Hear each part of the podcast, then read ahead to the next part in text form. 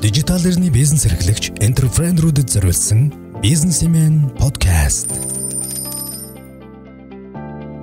За сайн байцгаана уу? Сонсогчдоо энэ өдрийн мэндийг хүргэе. Бизнесмен подкастын ээлж дугаар эхэлж байна. За өнөөдөр bis бид э, хүний нөөцтэй холбоотой сэдвээр ярина. За хүний нөөцтэй одоо хямралын үеийн хүний нөөцийн удирдлагыг яаж хэрэгжүүлэх вэ гэдэг сэдвээр ярьж байгаа маа. Ягаад тэгэхээр а сар тахлын үед одоо компаниуд олон төрлийн одоо сорилт тулгарч байгаас одоо энэ дотроос хамгийн яригтэй нь хүний нөөцийн асуудал болж байна. Зарим компани хүнээ самгатгах байна. А зарим нь одоо мөнгөтэй холбоотой тэр хэмнэж болох зардлуудаа танаад одоо тэр хэмжээнд хүрсэн цаашаа яах вэ гэсэн асуулт юм байгаад байна. За энэ сэдвэр ярилцахаар би өнөөдөр Монголын хүний нөөцийн мэрэгсэн менежүүдийн холбооны тэргүүн мэрэгсэн зөвлөх цэцэгмаа зөвлөхийг ураад байна. Сайн байна уу та? Сайн сайн уу?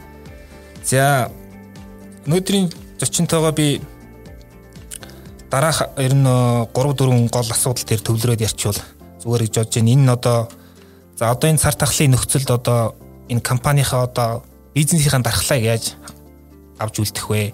Энэ бизнесийн амин сүнсийг яаж авч үлдэх вэ гэдэг хоёрдугаарт а энэ дээр ер нь удирдлагууд ямар санаачлагтай ажиллах ёстой юм бэ? Ажилтаа яаж манлайлах ёстой юм бэ? За одоо эдийн засгийн хямралыг дагсан бас ажилчдын одоо сэтгэл санааны хямрал дээр ер нь стресс ямар менежмент хэрэгжүүлэх ёстой юм бэ те энэ мэд асуудлаар өнөөдөр ярих гэж бодлоо. За бизнесмен подкаст бол одоо 7 хоног бүрийн лав гаргийн орой юм уу эсвэл пүрэв гаргийн үдээс өмнө сонсогчд та бүхэн төрж байгаа. За цэцэгмаа зөвлөхийн хувьд бол одоо хүний нөөцийн мэрэгсэн менежүүдтэй холбооны тэргүүнээр ажилладаг. Олон жил одоо хүний нөөцийн чиглэлээр зөвлөхөөр ажиллаж байгаа ийм хүн байна. За энэ подкаст маань бас одоо сонсогчдоо сануулхад дараа 7 хоногт болох одоо яг энэ сэдвэр болох одоо онлайн сургалт вебинарыг ухтаж хийж байгаа.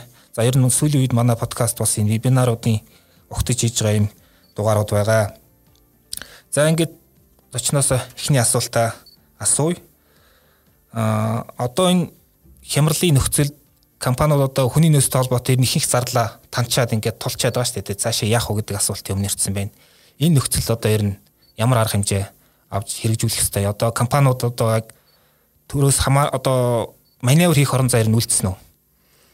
За тэгэхээр юуны өмнө энэ хүнд нөхцөлд бизнесээ аврахаар одоо цаг зав гаргаад сэтгэл гаргаад ажиллаж байгаа олон мянган бизнес эрхлэгчид болоод энийг сонсож байгаа сонсогчдоо энэ оройны мэндийг хүргье. За мэдээж хүнд нөхцөл байдал одоо тулгараад байна. За эхлээд бид нэг сард бодохдоо бол ямар хугацаагаар үргэлжлэхийг мэдэхгүйгээр за тодорхой хэмжээний төрөний хэлдгэр арга хэмжээнүүдээ аваад эхэлсэн байгаа. Тодорхой үе шат ямар байхыг мэдэхгүйгээр тийм ээ. Ийм учраас энэ одоо нэлээ удаа үргэлжилчлээ. Бизнес маань ер нь Дэлхийн банкнаас гисэн энийг дүгнсэн байна лээ. Ер нь эдийн засгийн хямрал өчиграх тийшээ хандлаа гэв. За энэ нөхцөлд ялангуяа бизнес эрхлэгчид тэр дотроо жижиг дунд бизнесийнхэнд бол хүн дээр тусаж байгаа нь ойлгомжтой. За тэгэхээр маневр хийх орон зайвал байгаа юу гэдэг асуудал байна. Зөв менежменттэй явсан, зөв цагт зөв алхмаа хийсэн ийм одоо бизнесүүдийн өмнө бизнесменүүдийн өмнө бол байгаа гэж би бодож байгаа. Аха. Тэгэд за нөгөө яагаад энэ зөв менежментийг зөв цагт хийсэн бэ гэхээр ер нь бид нар альва асуудлыг алхмыг хийхдээ тодорхой төлөвлөгөө а тодорхой одоо юу гэдгийг тодорхойгүй байдалд шийдвэр гаргахдаа бодож нягтлсан ийм шийдвэр ухаалаг шийдвэрүүдийг л гаргасан байгаа гэдэгт итгэлтэй байгаа. За тэгээд энд за бид нар түрүүн хэллээ энийг бид нар зөв бодлого ялангуяа хүний нөөцийн хямралын үеийн зөв бодлогыг бид нар баримтлаад ингээ явах юм бол а нөгөө талаасаа бид нар за нэгэнт гинтийн тохиолдол гараад ирсэн учраас бид тухайн үедээ шаардлагатай байсан арга хэмжээг авсан гэж хүмүүс одоо бизнеснийхэн хариулахыг үгүйсэхгүй. Гэлээч гэсэн биднэрт боломж байгаа. А ямар орон зай байна уу? Ямар боломж байна уу? Энийгээ бид нар зөв ухаарч зөв эргэж хийсэн ажлаа дүгнээд харахад ямагт боломж бий гэж хэлмээр байна. Тухайлбал бид нар за одоо ингээд ялангуяа жижиг бизнесүүд үе талгаан бариад эхэллээ. Ажилчдаа бид нар амраацсан.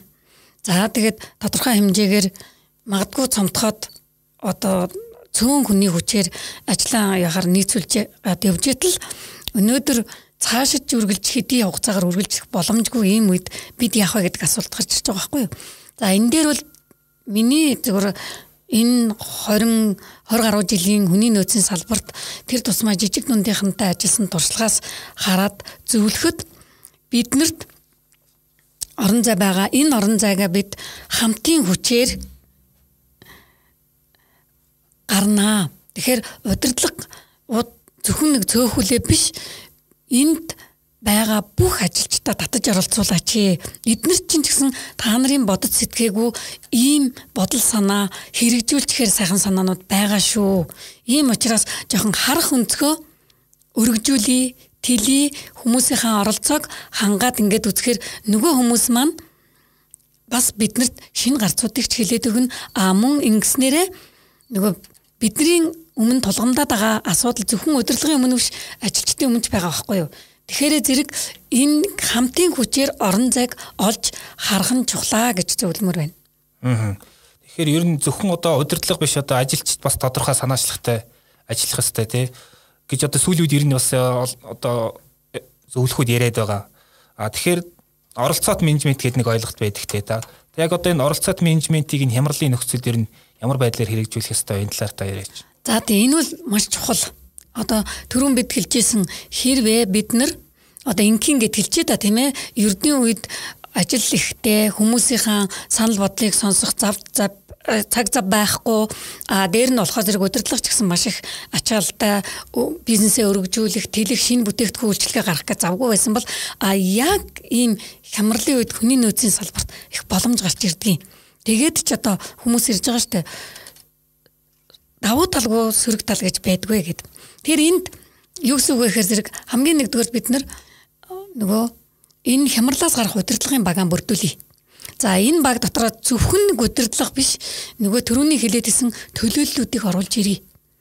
Тэ мэ? Ингээд санаа бодлын сонсоод гаргалгаанууд гаргаад ирэхээр зэрэг нөгөө хүмүүс маань нөхцөл байдлыг зөвөр ойлгоод хамгийн над зах нь ажилчдаа хүртэл зөв эерэг мессежийг өгөөд эхэлнэ тэр удирдлагын баг хэн байх вэ гэдэг асуудал гарч ирээд байгаа. Нэгдүгээр бид нэр энэ дээр оролцоод менежментийг бий болгохын тулд удирдлагын багт мэдээж үүсгэн байгуулагчид тэр дотроо санхүү эдийн засгийн асуудал эрхэлсэн хүн байвал их зүгээр. Тиймээ дараа нь гүйцэтгэх захирал орж ирж болно.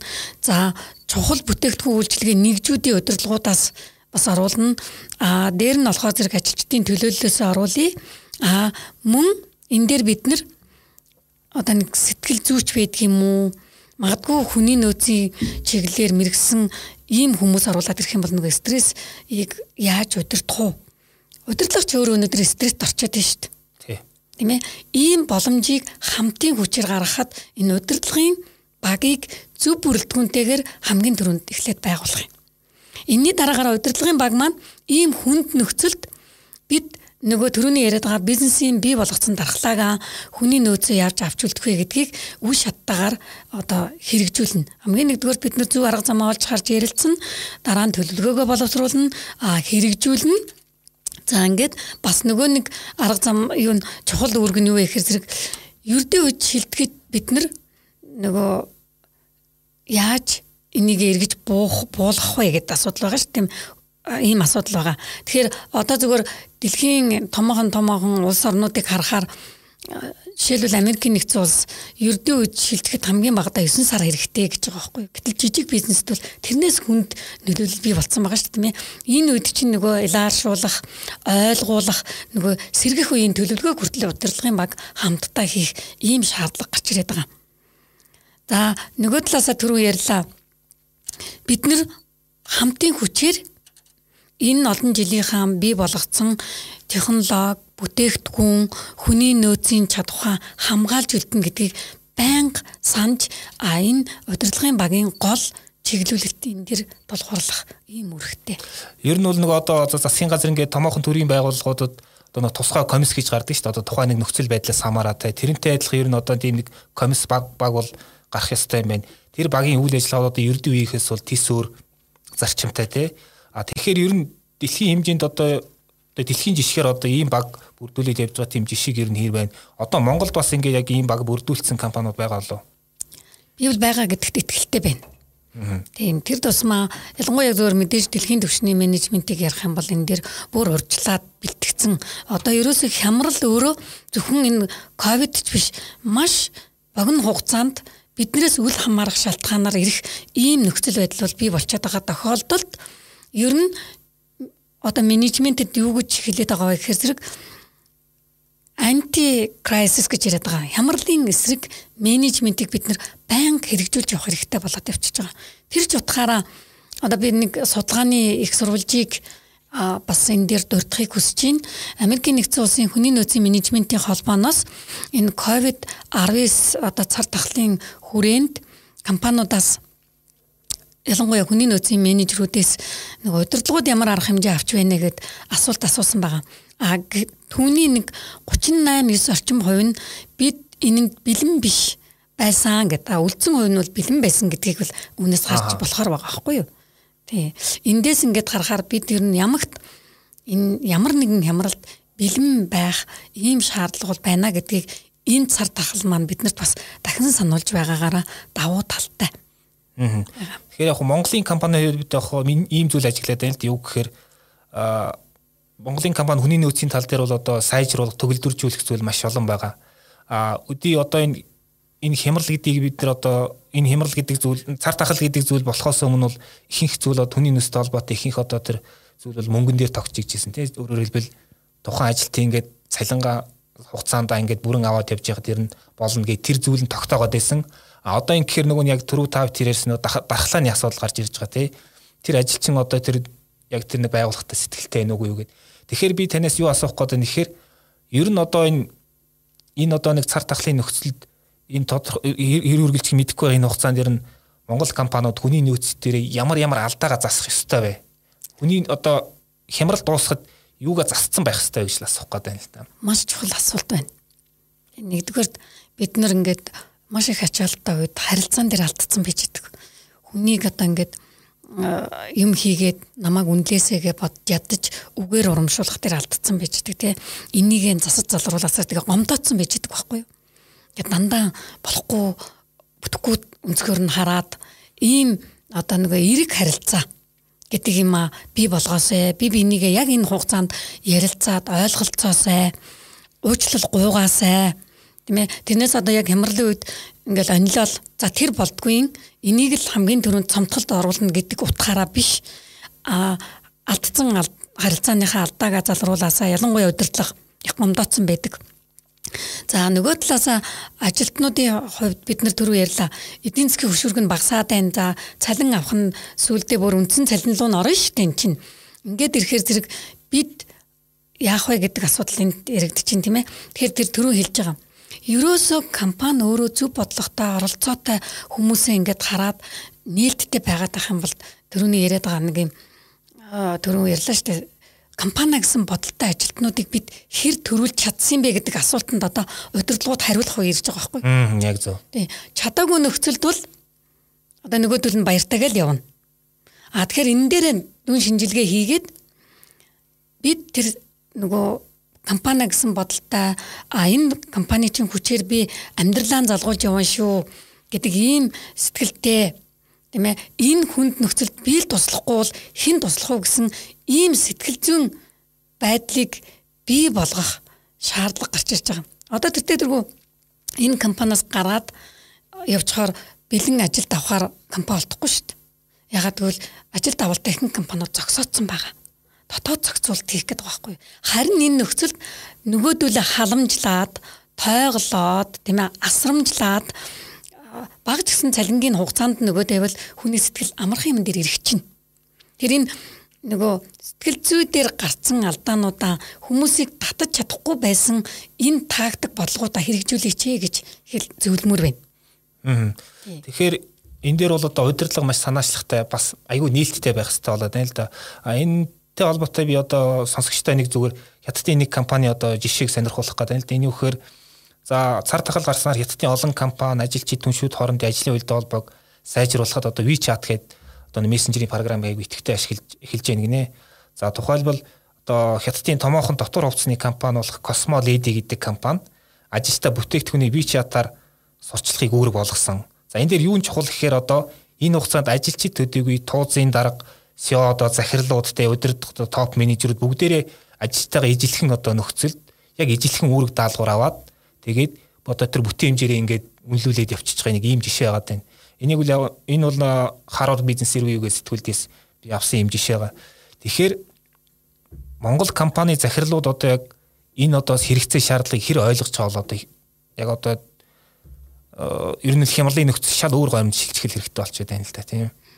Тийм ер нь бол зөвхөн ердийн үед ингийн цагт бол ер нь байгууллагын удирдлагын түвшин дээшлэх тусмаа яадаг гэхээр зэрэг төлөвлөгөөгөө батлаад өгчдөг. А батлуулсан төлөвлөгөөгөө одоо биелүүлэх, хэрэгжүүлэх даалгавруудыг доош нөгөөдөг байхгүй. Тэгэхээр яадаг вэ гэхээр зэрэг нөгөө шат доошлох тусмаа ачаал нь нэмэгдээд ингээ байдаг тийм ээ. А гэтэл яг энэ хямралын үед саяны хилдэг шиг бүх хүмүүсийн эрх мэдэл оролцоо тэгш болоод ороод ирж байгаа. Жишээлбэл одоо борлуулалтаа алдахгүй нөгөө тодорхой хэмжээний орлогын түвшингээ барихын тулд зөвхөн ажилтнууд, борлуулалтын ажилтнууд биш бүх хүмүүс энэ дээр оролцоод ирж штэ тийм ээ. Удирдлага хүртэл өөрөө борлуулалтын дээр ажиллаад, манлайлаад гараад ирж байгаа байхгүй. Ингээд ихтгэл үнэмшил төрүүл хэрэгтэй болоо авчиж байгаа. Тэгээд бүгд нэг шугамн дээр очиж байгаа. А өмнө нь бол одоо ингээд шатлаад ирэх мэдлэлтэй нөгөө үүрэг даалгавар өгөөд ингээд байдаг бол яг эн чинь нөгөө хямралын үеийн хүний нөөцийн удирдлагын онцлог энэ дээр гарч ирж байгаа. Бүгд борлуулалтанда. Ягаад гэвэл борлуулалтаас бүх хүмүүсийн бизнесийн ашиг орлого, цалин хөлс бүгд хамааралтай болоод ороод ирж шít. Энэ бол маш ухаалаг зөв менежментийн алхам. Ийм алхмуудыг манайхан хийгээд ихэлсэн байгаа бах а мөн хийгээсэ гэж зөвлөж байна. Аа. Тэгэхээр бас одоо бас бас лахиал хятадын компаниар жишээ авах гэдэг л дээ. Тэнд ямар нэг сонирхолтой одоо үзэгдэл болоод нэхээр за танай компани одоо компани ажилчид ингээд хийх ажилгүй болчихвол манай компани дээрээ ажиллаа гэдэг. Тэгээ энэ дээр бол яг хуу нэг хэсэг одоо кино театр тэр ресторан гэдэг нэг хэсэг компаниуд ингээд орлого нь бураад ажилчид нэг ажилгүй болцсон. А гэтэл нөгөө талд нөгөө нэг Alibaba гэдэг том одоо онлайн компани супермаркет нь ажилчид дутаад ангууд нь тийш нэгээд одоо төр хугацаагаар ажиллаулж байгаа ийм үзэгдэл байгаа даа. А манай дээр ер нь яг иймэрхүү практик одоо хэрэгжүүлэх боломжтой юм. Яг юу гэж асуух гээд нэхэр компаниуд хоорондоо одоо дутууга одоо нэг нөгөөгийнхөө дутууг нөхөд ингээд яг хамтарч ажиллах тийм хөлбөр байж болох уу? Болгүй яах вэ? Жишээлбэл магадгүй одоо эн чинь бидний нөгөө нэг хамтын ажиллагааны нэг хэлбэр байх хэрэгтэй юм байна. Ердөө үеч гэсэн бид нар хүмүүсийн тодорхой шалтгаанаар одоо халсан тохиолдолд чөлөөлсөн тохиолдолд бусад компаниудаа ялангуяа хүний нөөцийн нэг их хүсдэг нь штэ. Бусад компаниудад яг энэ чиглэлээр хүн ирээд тайгаад болоод олж чадахгүй байгаа бол санал болгоод бүр ажлаас гарахад нь ажлын байрыг өөр ажлын байрыг олоод өгчөж байгаа. Тийм ээ. Энэ практик соёл манайханд бас яг энэ үед тогтоосоо гэж бас хүсэж байна. Аа ийм хамтын ажиллагаа биднэрт одоо яг дутагдаад байгаа. Тийм учраас магадгүй төрөний хэлдгэр гэрээсээ онлайн одоо борлуулалт гэл төрөө ярьлаа шүү дээ тийм ээ ажилчдаа гэрээсээ онлайн борлуулалт хийх бичсэн борлуулалт шууд борлуулалт хийх гээд зүгээр онлайн борлуулалтууд одоо итгэвчж юм л да. Ихэвчлэн хараад ахаар зэрэг хувь хүмүүс хийгээд байна. Тийм ээ. А энийг компани яагаад хэрэгжүүлж болохгүй гэж. Ажилтнууд нь бүгд онлайн дээр ажиллах тэр арга барил зарчмын тогтоол өгчээл та. Тэгээ бүтээгдэхүүнээ онлайнаар борлуулалт сурталчлаад болов юу борлуулад тэрнийхээ орлогоос бас бонус болгоод авчдаг хамгийн ухаалаг менежмент шүү дээ тийм ээ. Ийм боломж бол одоо энэ мэдээлэл холбоо харилцааны мөн сошиал медиа хөгжсөн тохиолдолд бол өргөн дэлгэрэх, өргөн ашиглах боломжтой хямдхан төсөр арга. А хамгийн гол нь энэ дээр юу байх вэ гэхээр нөгөө магадгүй ажилчдын төвшөнд сошиал дээр ажиллаж чаддгүй тийм ээ. За компьютер дээр ажиллах арга барил муутай. Энэнд нь сургаадаг хэл та. Ингээд бол боломж бүрэн байгаа шүү дээ. Тэр хүмүүс ч гэсэн шинэ юмд суралцсанараа бас дотоод идэвхжүүл тавна. А нөгөө талаараа бүтээгдэхүүн үйлчилгээгээ борлуулсныхаа төлөө бонус авчина. Аль аль нь ачаал бүгдэлтэй. А байгууллагад ямар ачаал бүгдэлтэй вэ гэхээр хүмүүсээ тогтоон барьчихж байгаа. Тийм ээ? Энэ хувь хүмүүсийн төвшөнд биш байгууллага ялангуяа жижиг бизнесийн төвшөнд яг саяны өөрийн чинь хэлсэн жишээг хэрэгжүүлэх боломж бол байгаа. Хэрэгжүүлээсэй ч гэж хүсэж байна. Саяхан би бас нэг одоо маркетингийн зөвлөгөө гэдэг нэг компани захиралтай ярьж байхад судалгаа хариуцсан захиралтай ярьж байхад яг одоо бүтээгдэхүүнийхээ шинэ хөгжүүлэлт болон одоо боловсруучны сурах ажлаа ерөөш шууд эхэлгээд гэж байгаа байхгүй. Ягаад тэгэхээр гадны компаниуд тэгж зөвлөд байна гэдэг. Тэгээ саний таны ярьсантай холбогдчихлаа л да. За тэгэхээр дараагийн нэг бас чухал сэдв рүү орох гэж байна. За энэ маань бол одоо нэг стресс менежмент тий. За одоо бол эдийн засгийн хямралыг дагаад та нар үйлсэн одоо ажилчид байтугай захирал бас ингэж хямарчаад байгаа тань. За 1930-аад оны Америкийн хямралаар бол бас ингээл хямарсны дараа ММ хороос айгуус гашуун төвхөд байгаа те. Тэгэхээр энэ хямралын эсрэг төр стресс менежментийг одоо яаж хэрэгжүүлэх ёстой энэ дээр та юу хэлэх вэ? Тий энэ хамгийн гол нь байгууллагын удирдлага нэгдүгürt нөгөө дотоод нөөц холцог ашиглаад а тэр танаа ажилтнууд дотор ажилчид дотор чинь сэтгэл зүйч мэрэгчлээ хүн байж авах вэ? А эсвэл хүний нөөцийн чиглэлээр ингээд мэрэгсцэн ийм хүн байж авах вэ? Би ийм хүмүүс байвал шууд энэ нөгөө стресс менежмент чиглэлээр жоохон одоо юу гэдгийг сэргээгээд мэдлэг ур чадвараа эргэж сэргээх шаардлага гарна шүү дээ тийм ээ. Ингээд хүмүүстэй зөвлөж идэг ийм хүн болгоод хойрогчиж бас болж шүү дээ. А нөгөө талаасаа зөвхөн яг удирдлага өөрөө нөгөө хямрах биш харин тайван байдлыг мэдээж бизнес дарамттай байгаа орлого орж ирэхгүй байгаа хүмүүсийн цалин тавих байгаа тий энийг ил гаргахгүй аль болохоор тайван байдлыг ажилчдаа харуулах ажилтнуудаа харуулах юм бол тэдний сэтгэл зүйч гэсэн бас таавшрах юм боломжтой. Тэгэхгүй бол өөрөө хямраал тийм ээ. А нэг юм манай Монголд болж исэн шүү шилдэг жишээ би 2000 одоо 13 оноос эхлээд манай макро эдийн засгийн төлөв байдал нэг уул уурхай та холбоотой нэлийн суларсан шүү дээ. Тэгээ 16 онд бол тэрний нөгөө гол сөрөг нөлөөлөл статистикууд бүгд ингээ буурсан байгаа.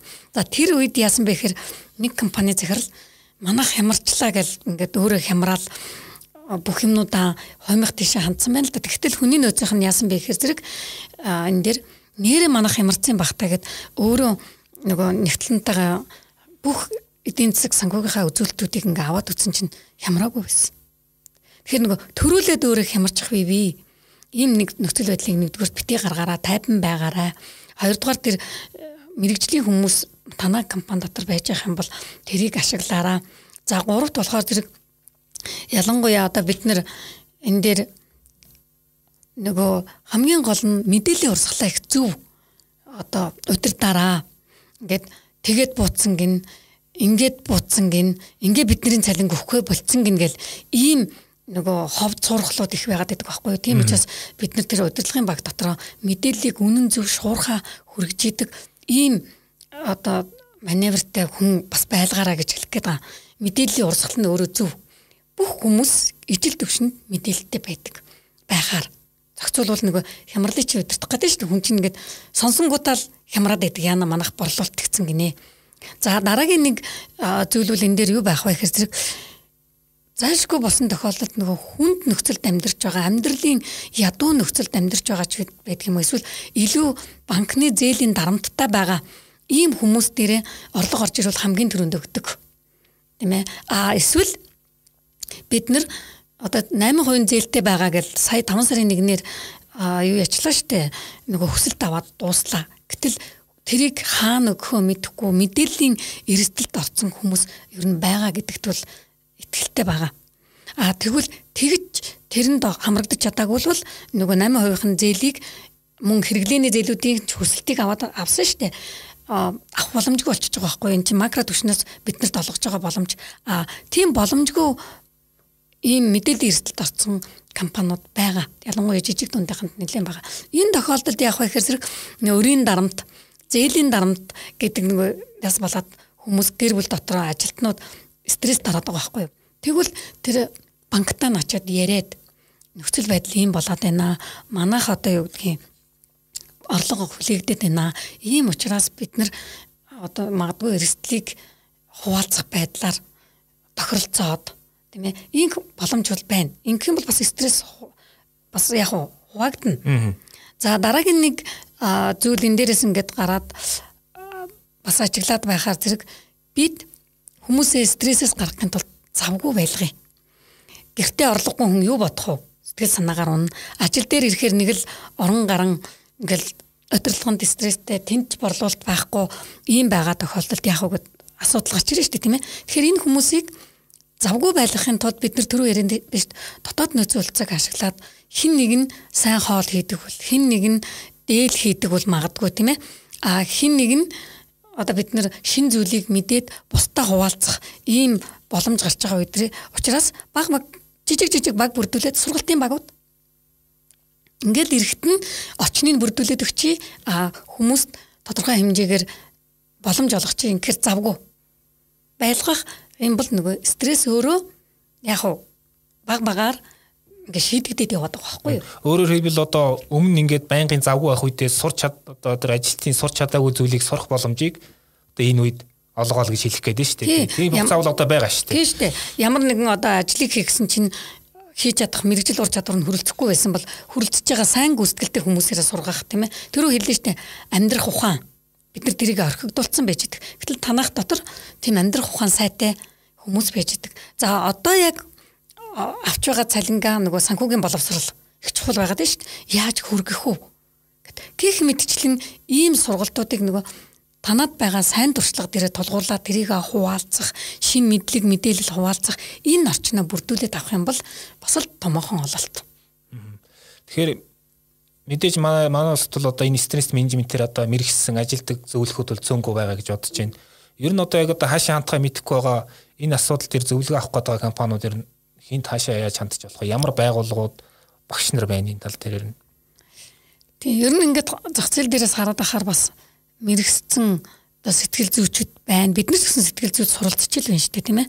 За тэр сэтгэл зүйн судлалын үндэсний төв гэдэг ингээд нэлээд бас идэвхтэй ажилдаг а мөн сэтгэл зүйчтэй мэрэгжилтэй энэ чиглэлээр хүний нөөцийн зөвлөгөө өгдөг одоо байгууллагууд байна байна. А эднэрийг одоо ингээд Жишээлбэл би яг тэр гэд хэлчихэд нөгөө хүмүүс олон байгууллага байгаа учраас намайг онцлоо гэд ингээд бас асуудлууд гардаг.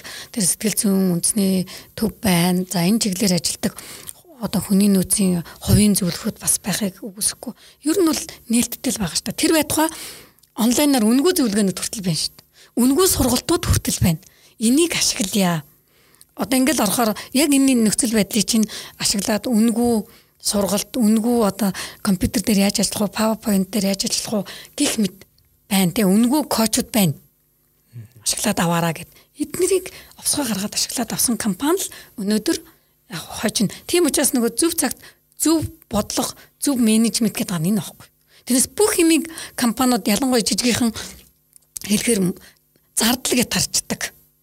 Зардал гарахгүйгээр сургаж хөгжүүлэх боломжууд байна гэдгийг л энд онцолж хэлэх гээд байгаа. Ялангуяа одоо нөгөө манай компаниуд ч бас нөгөө нэг одоо дижитал ур чадвар одоо англиар бол дижитал литераси гэж ярьдаг шүү дээ. Одоо залуу үеийнхэн бол тэр тэдрэг өөрсдөө ингээд сураа авчиж байгаа. Бас ингээд тэрний өмнөх одоо дунд үеийнхэн ч гэдэг юм тэрнээс өмнөх ахмад үеийнхэн бол одоо тэр болгон ажиллаж чадахгүй. Одоо бол яг тэр одоо дижитал ур чадвар суралцах цаг нь бол болоод байна гэж хэлэх гээд байна тийм ээ.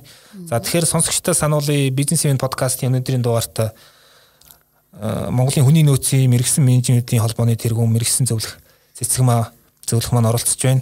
За цэцгмаа зөвлөхөнд дараагийн 7 хоногийн мигмар гарагийн 19 цагаас одоо яг э, одоо хямралын үед хэрэгжүүлэх одоо хүний нөөцийн стратегийн гурван алхам гэсэн үгүй тиймэрхүү сэдвтэй онлайн сургалт хийн. За яг энэ сургалтын үеэр бол одоо манай бизнес эрхлэгчд маань одоо компани дээр толгомдоод одоо тодорхой асуудлууд дээр яг өөрөө асуугаад одоо тодорхой хариултууд авч болно. За бизнесмен подкаст ма подкастыг бол одоо бизнесмен сайтын подкаст гэсэн булангаас сав хүн сонсч болох юм аа. За энэ удаагийн одоо подкастыг бизнесмен сэтгүүл сайтын редактор даавдарж миний би хөтлөе болж байгаа. За тэгэхээр түрүүн би хэллээ нөө хямралын үед хэрэгжүүлэх одоо гурван стратегийн талаар хүний нөөцийн тий. За сая бол бид нэр ерөөхдөө нэгдэх стратегийн талаар голдуу ярьчлаа. Одоо нөгөө нэг бизнесийн дархлааг авч үлдэх төр оролцоот менежмент хэрэгжүүлэх гээд За дараагийнх нь бол нөгөө дараагийн стратеги маань бага ашигтай байх одоо стратегийн тухай ярина ярина. За тэгэхээр энэ талаар та одоо тодруулж сонсогчтой яахгүй юу? Тийм тэгэхээр ер нь энэ стратегиуд бол өөрөө хэдийд хэрхэн сонгож хэрэглэх вэ гэдэг нь бас л удирдлагын өөрсдийнх нь одоо энийг хэрхэн ойлгож хөрсөн дээрээ буулгаж авч байгаа. За мөн компанийнхаа өөрийн нөхцөл байдалд тохируулна гэдэг чинь хамгийн чухал урлаг байхгүй юу? Энэ дээр нөгөө удирдлагын ноу хав буюу арга барил гэдэг юм гарч ирж байгаа. А менежмент бол тодорхой чиглэлүүдийг өгдөг энэ бол жор биш. А жорыг нөгөө өөрийнхөө нөхцөл байдалд тохируулаад удирдлагууд гаргана. Нэгдүгээр энийг би бас онцолж хэлмээр байна. За баг ашигтай байна гэдэг маань юугаа хэлээд байна гэхээр зэрэг ер нь өмнө магадгүй 20%, 30% ашигтай ажиллаж байсан бол за хямралын нөхцөл байдлын үед бид нэр яах байна вэ гэхээр зэрэг энэ ашгаа одоо магадгүй тэглэх үеч орж ирэхийг үгүйсэхгүй шүү дээ. Гэхдээ одоо бол энэ үед бол магадгүй 10% байлгая. Тэгэхээр зэрэг бусад зардлуудаа ухаалгаар яаж танах вэ? зогсоно гэсэн үг биш. За зарим зардлуудаа одоо бид нэр ингээд зарцаана гэж их ярьдаг болж тээ. За ялангуяа одоо хүний нөөцийн тэрүүн хэлж байгаа бүрдүүлтэнд гардаг зардал нөгөө гаднаас хүн авахын зогсоочхоор зэрэг тэр танагдаад гараад ирнэ. За магадгүй одоо өмнө хэрэгжүүлж исэн аль хэдийн үр дүнгээ өгсөн ийм хүний нөөцийн хөтөлбөр зардлууд байхыг үгсэхгүй тэгвэл тэр зардлуудаа бас танчиж болж байна. За түүнээс гадна болохоор зэрэг ер нь үндсэн цалингийнхаа төвшинг хадгалаад тийм ээ а нөгөө зарим бонусуудаа бас бид нар зогсоочж болж байна. Яг тэгвэл огт бас урамшууллыг биелүүлэх хизээч зогсоо гэж хэлэхгүй. Яг тэгвэл хөдөлмөр өөрөө давхар урамшуулалтай явдаг. Нөгөө үндсэн ажлаа сайн хийлгэхэд 80% хийгээд байгаа хүнийг 100% хийлгэхийн тулд тодорхой хэмжээний нэмэлт хөшүүрэг хэрэг болдог байхгүй юу? Жишээлбэл борлуулалтын орлогоос нь бас бонус өгөөд явдаг те. Яг гэвэл манад борлуулалт чухал байгаа байхгүй юу? Энэ мэдчлэн нөгөө хямралын одоо тодорхой төвшөнд хүрэхээр энэ бодлогыг баримтлаад тавьчихдаг л доо. Тэгэхээр энэ дээр бид нэр дахиад хэлэхэд одоо та нар нөхцөл байдлаа эргэж нэгсэн хараач ээ. Үнлээч ээ. Яг ямар төвшөндөө яваад байна. Нөгөө орлогчин ор хаагдаагүй нь ойлгомжтой. Тийм ээ. А орлого огт хаагдаад ирсэн тохиолдолд бол бид нөгөө төрөний амьд үлдэх стратеги гэдэг рүү шилжихээсээр арга байхгүй байгаад байгаа байхгүй юу. Ийм учраас нөгөө аль болохоор ашка өмнөх үед авч ирсэн магадгүй 3 жилийнхаа динамикийг харахаар 20% ашиг ажиллаж исэн бол магадгүй бид нэр 10% ашигтай болох ийм стратеги гэсэн үг шүү дээ. Тэгвэл ямар зардлуудаа танах вэ? Тэгээ манайханд нэг юм сул за энэ зөвхөн манайханд биш юм билээ бас 2009 оны санхүүгийн хямралын жилд гэсэн одоо баруун Европын орнууд хамгийн түрүүнд яасан бэ гэхээр зэрэг хүнтэй холбоотой зардлуудаа л хасаад идэх байхгүй юу. Тэгмээргүй байна. Энэ хүнийг энэ сайн мэдлэг ур чадварыг бий болгоход бид нар бас их хөдөлмөр олон жилээ зарцуулсан байж байгаа шүү дээ. Тэр хүний нөөцийн дархлаагаа бид нар ухааргаар авч үлдэх. А тэрний оронд магадгүй өөр бусад удирдлага хүртэл өөрийнх нь зардлыг харалдаа тийм ээ гар утас шатгуун энэ зардлуудаа бид нар танах боломж байна уу? Тэгэл өөртөө ч гэсэн зардлуудаа танах ингэснээрээ тодорхой хувийн ашгийг бас бид нэр төвшинг барих хэрэгтэй бол авчиж байгаа байхгүй а цаашлаа түрүүн ярьсан дээр бол орлогын тодорхой хувийг барих гэж яриад байгаа. Ашиг бол ярихгүй магадгүй ашигаа тэглэхийг үгсэхгүй шүү дээ. Ийм боломжууд бол байдгаа энэ үед бид нар юуг чухалчлах вэ гэхээр зэрэг ерөөсөө зардлын сахилга батыг л барина. Бүгд ингээд зардлуудаа танаад ингээд сахилга батыг барьж идэл гинт удирдлага өөрөө тэр сахилга батыг зөрчиж бий бий. Бүх шатандаа л нөгөө хэрэгжүүлж байгаа стратеги сахилга бат барина гэж яриад байгаа. Санхүүгийн сахилга бат гэж бид нар ярьж байна. Ер нь бол бүсээ чангалах гэдэг тухай яриад байна шүү дээ. Тий. Тий. А тэгээд тэгсэн тохиолдолд удирдлагууд гэсэн дураараа дургах боломжгүй байхаар тэгэхээр хүн болгон харагч манай удирдлага гэдэг болцсон байна. Тийм ээ магадгүй үнэтэй машин унаад их зардал шатхан байд гардаг байсан бол тэрийгэ тавиад зардал багтаа шатхан баг одоо зарцуулдаг машин унаад эхлэхээр хүмүүс ч гэсэн хараад гэл. Иймэрхүү байдлаар бид нөгөө тодорхой хэмжээний зардлуудаа одоо хумих а тэр санхүүгийн сахилга батыг барих байдлаар энэ бага урагшигтай байх энэ зардлыг л хэрэгжүүлэх боломжтой. Ер нь одоо зардал хэмнэгч хэлтгүү ер нь одоо одоо Монголын компани ер нь бид нэр хаа хаанаал хямралын үеийн төлөлгөө бол байнга одоо халаасан байж их хэвээр байна гэдгийг л ойлгоод байна л да. За одоо энэ дээр бол бас хятадын компаниуд арай илүү амжилт гаргаж байна. Ягаад тэгэхээр тэд нэр SARS-ийн үеэр бас тодорхой сургамж авцсан тэндээс одоо бий болгосон төлөвлөгөө байгаа.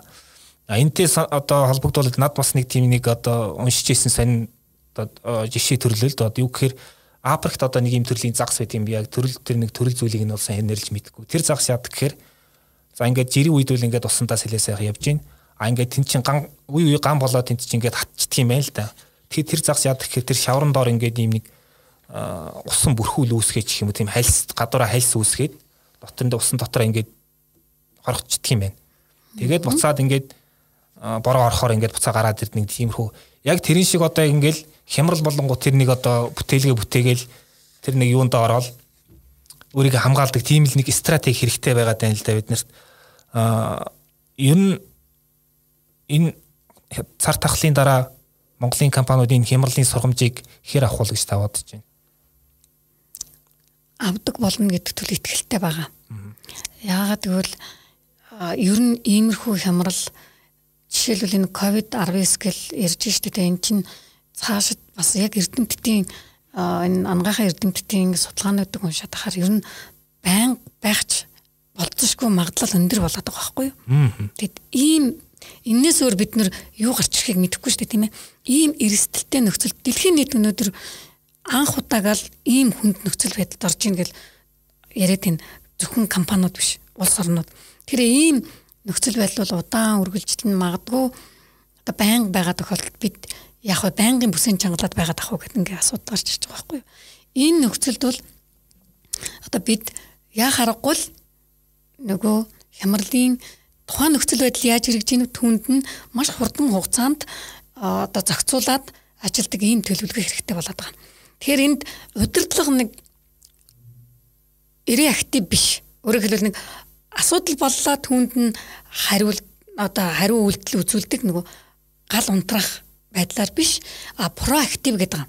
Проактив гэдэг нь юу вэ гэхээр зэрэг санаачлагтай урьдчилж юмыг харж мэдрээд тийм ээ итгэвтэй бодлого төлөвлөгөөнүүдтэй байхыг хэлээд байгаа. Тэгэхээр энэ нөгөө баг эрсдлийг үүрнэ гэсэн үг байхгүй юу? Тэгэхээр ийм нөхцөлд бид ер нь тасн зогцож а ийм болсон нөхцөлд ингэх юм байна. Энэ бол мань бидний анхны магадгүй сургамж болоод ороод ирэхийг үгүйсэхгүй. За тэгээ үүнтэй холбоотойгоор би бас нэг жишээг дурдъя гэж бодож байна. Өмнө ярьжсэн 2009 оны санхүүгийн хямралын дараагаар нөгөө Бостон группийн баруун Европын маш өргөн үргээтэй компаниудад судалгаа хийсэн байдгийг. Тэгээ түрүү хэлсэн хүний нөөцийн салбарт хамгийн нэгдүгээр нөгөө шинээр хүн ажилд авахыг зогсоон. За тэгээд олон нийтийн арга хэмжээнүүдийг бүгдийг зардлын царцаарцсан байгаа. За түүний дараагаар шагнал урамшууллыг хасцсан байгаа.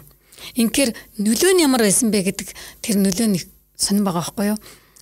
Эхнийх нь өөрөөр хэлбэл ажилд авах тэр авалтыг зогсоосон л эерэг нөлөөтэй байсан болохоос а нөгөө хоёр нь дандаа сөрөг нөлөөг авчирсан байсан.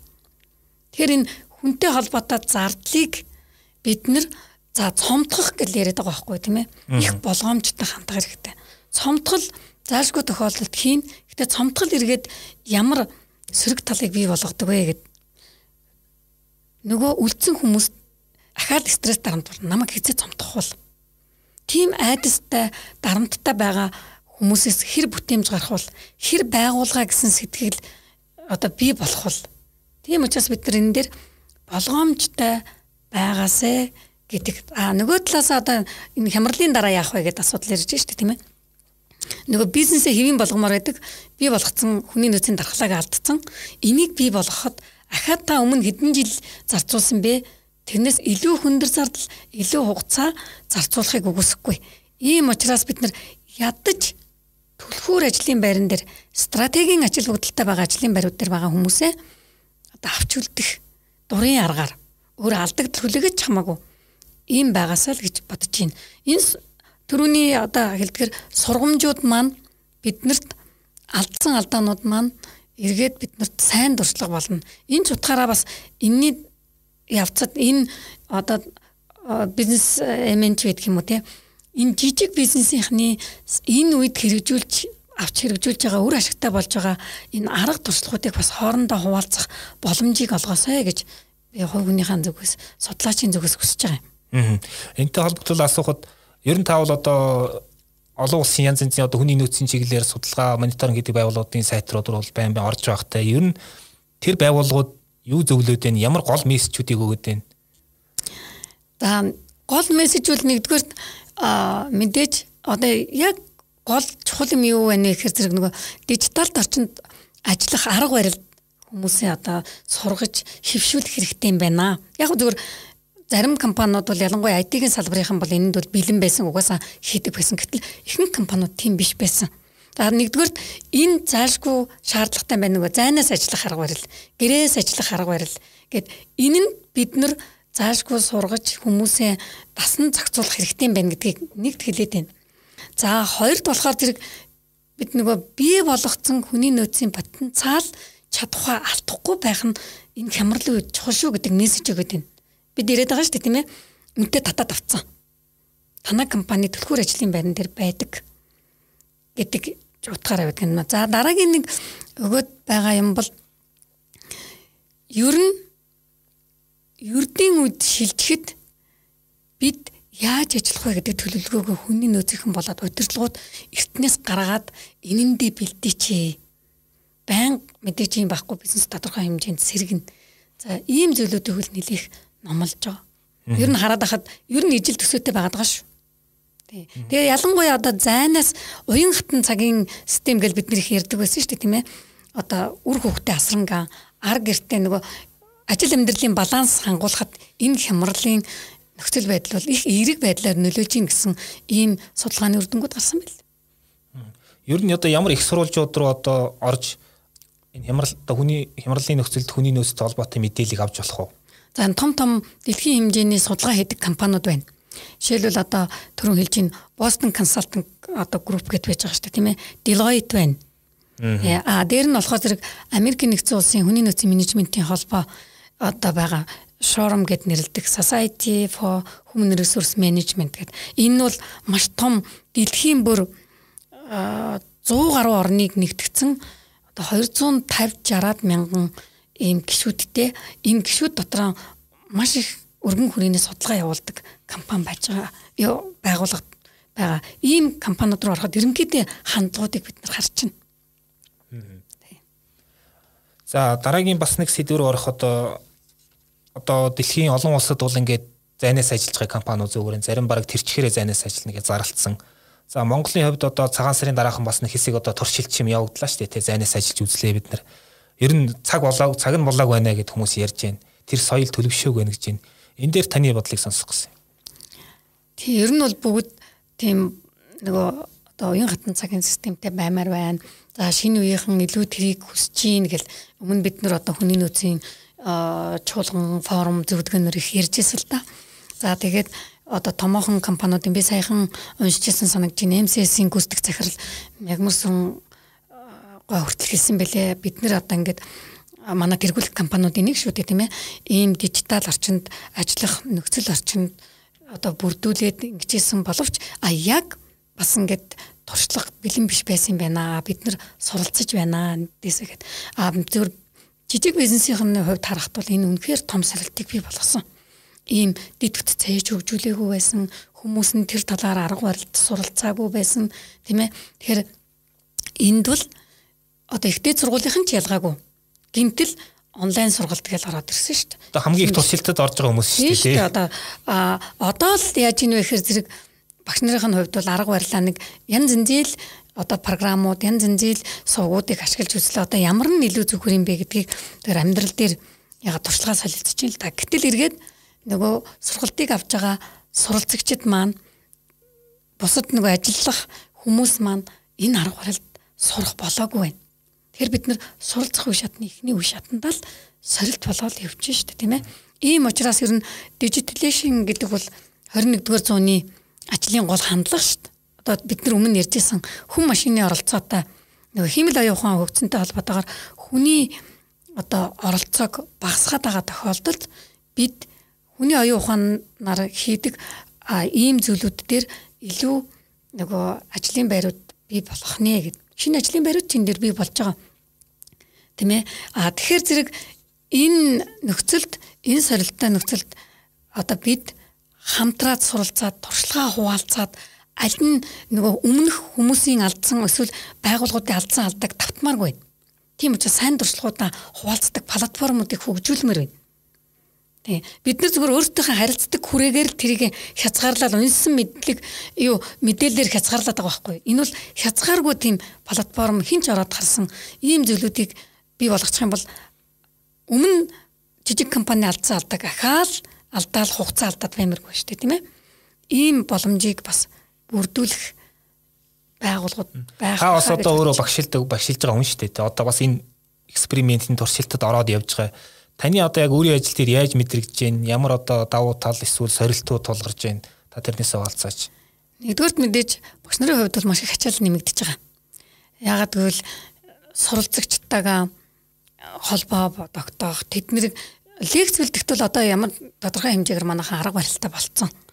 Авидаа болгочихж байгаа нь тэг янз янзын аргаар бол нэлээд сорилтуудаа тулгарсал да. Гэтэл одоо ямар зүйл дээр их цаг зарцуулж ийн вэ гэхээр зэрэг суралцагчтайг эргэх холбоо тогтоох тэднийхэн бие даалгавруудыг одоо авж дүгнэх тэгснээр эрцэн бүртгэх гэд маш их техник ажлууд энэ төр гарч ирж багш нарын өмнө бол үнэхээр одоо цаг наргүй ажиллах юм тохиолдол гарсан. Тийм учраас салбарын ихтэй сургуулиуд бол багш нарын нөгөө бусад цагийн ачааллуудыг хөнгөвчилж өгсөн шүү дээ.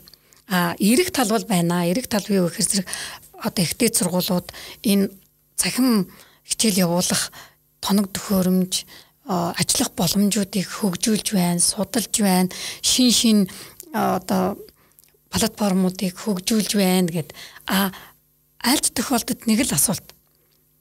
Энэ дээр ажиллаж байгаа одоо суралцагчид маань бас яг багш нар шиг ингэж ажиллаж байгаа болов уу гэдэг асуулт гарч ирээд байгаа байхгүй нэг л хүний өмнөөс сурж өгöd байгаа нөгөөдүүлийг олох ажил дээр багш нар их цаг зав зарцуулж байгаа. Ер нь одоо яг одоо багш нарын маань бүтээмж нь бол одоо оюутнууд хэр суралцсанаар л илэрж гарна шүү дээ. Ер нь бүтээмж жирийн үеэс хэр ялгаатай байна. Тэр бүтээмж бол харилцаа адилгүй л байгаа бах. Тий. А ер нь зөвхөн манай ихтэй сургуулийн багш нарыг хараад байхад бол өмнөхөөс ачаалтаа болсноос гадна бас энэ дижитал сургалт илүү их багшаас хөдөлмөр зарцуулж илүү их сайжрах ямар чиглэлээр ядаж бид сайжирч мэрэгших хэвтэй юм бэ гэдгийг мэдснээр илүү давуу талтай болж ирж ирж байгаа. А бүтээмжийг бол бид нэр одоо яг ийм бүтээмжтэй илүү сайн болчлаа гэж хэлэхэд бол эрт байна. Тэр нь дөрөвний хэлдгэр нөгөө суралцагчид маань ямар хэмжээнд энийг хүлээж авч үр дүн нь яаж гарч ирэх вэ гэдгээс л илүү их хамааралтай болоод яваад өгч байгаа шүү. Энд чинь сургалт бол өөрөө хоёр талтай үйл ажиллагаа. Зөвхөн багшийн бүтээмжээр хэмжигдэхгүй болж орж ирж байгаа. Ер нь бол гэхдээ миний бодлоор одоо энэ хямрал дуусаад жирийн үед одоо сургуулиуд буцаад ороход зайнаас хамгийн их ажил сурсан хүмүүс нь багш нар байх болоо гэж бодогдоод байгаа байхгүй. Ер нь бол тийм. За баярлалаа. За ингээд бизнесмен подкастын маань энэ удаагийн дугаар одоо өндөрлөх гэж байна. За энэ удаа цэцэг маа зөвлөх маань олцлоо. За дахин сануулхад дараагийн 7 хоногийн одоо мигмар гарагийн 17 19 цагаас цэцэг маа зөвлөх маань яг одоо энэ сэдвэр онлайн сургалт хийн. За тэр үед одоо бизнес эрхлэгч та бүхэн өөртөө ингээд тулгараад тэр тодорхой асуудал дээр тодорхой хариултууд авч болно. За бизнесмен подкастыг сонсогчд маань бизнесмен сайтын подкаст гэсэн булангаас за мөн Apple-ийн подкаст аппликейшнээр Android бол одоо Google Podcast аппликейшнээр сонсч болно. За баярлалаа. Энэ удаагийн дугаар ингээд өндөрлж байна. Смал зөвлөгтэй баярлалаа. За баярлалаа. Ингээд хамтын хүчээр бизнесийн амьд авч үлдэхэд амжилт хүсье. За баярлалаа. Дижитал эрхний бизнес эрхлэгч энтерпренерүүдэд зориулсан бизнесмен подкаст